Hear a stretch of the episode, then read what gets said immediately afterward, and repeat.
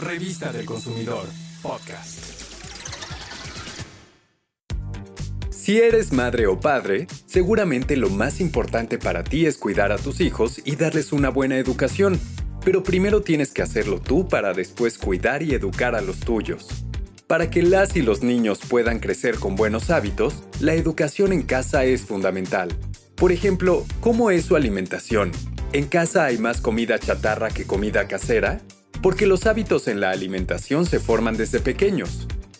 Es necesario que sepan que los ingredientes naturales como las frutas, verduras y semillas son fundamentales para crecer y estar sano, mientras que la comida chatarra no aporta nutrientes y solo debe consumirse esporádicamente.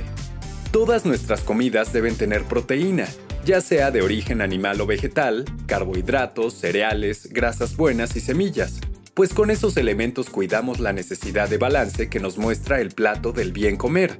Además de la alimentación, hacer ejercicio diariamente es necesario para nuestro cuerpo. Caminar, trotar, correr o pasear a nuestras mascotas por al menos media hora puede ser suficiente para nuestro día a día. Tener hábitos financieros es indispensable para la formación y crecimiento de todo ser humano. ¿Qué tal si les enseñas a tus hijos a ahorrar? Pueden tener una alcancía en la que guarden sus domingos o su beca y así enseñarles el hábito del ahorro porque será de suma importancia cuando crezcan. Hablando de finanzas, ¿cómo utilizas tu tarjeta de crédito? ¿Pagas solo el mínimo? Porque te puede salir carísimo a largo plazo. Es necesario que hagamos un presupuesto en el que anotemos los ingresos que percibimos, los gastos fijos, los variables y las deudas que tengamos. De esa manera podremos saber cuánto gastar, pagar y ahorrar. Al momento de gastar o dar tarjetazo, establece prioridades. Piensa si lo que quieres comprar es indispensable. Si no, mejor ahorra y, cuando tengas la posibilidad, cómpralo. No te endeudes por impulso. Inviértele a tu Afore en el presupuesto que hagas también pone una columna con esa descripción. De esa manera podrás aumentar tu ahorro. No importa si son 100 o 1000 pesos.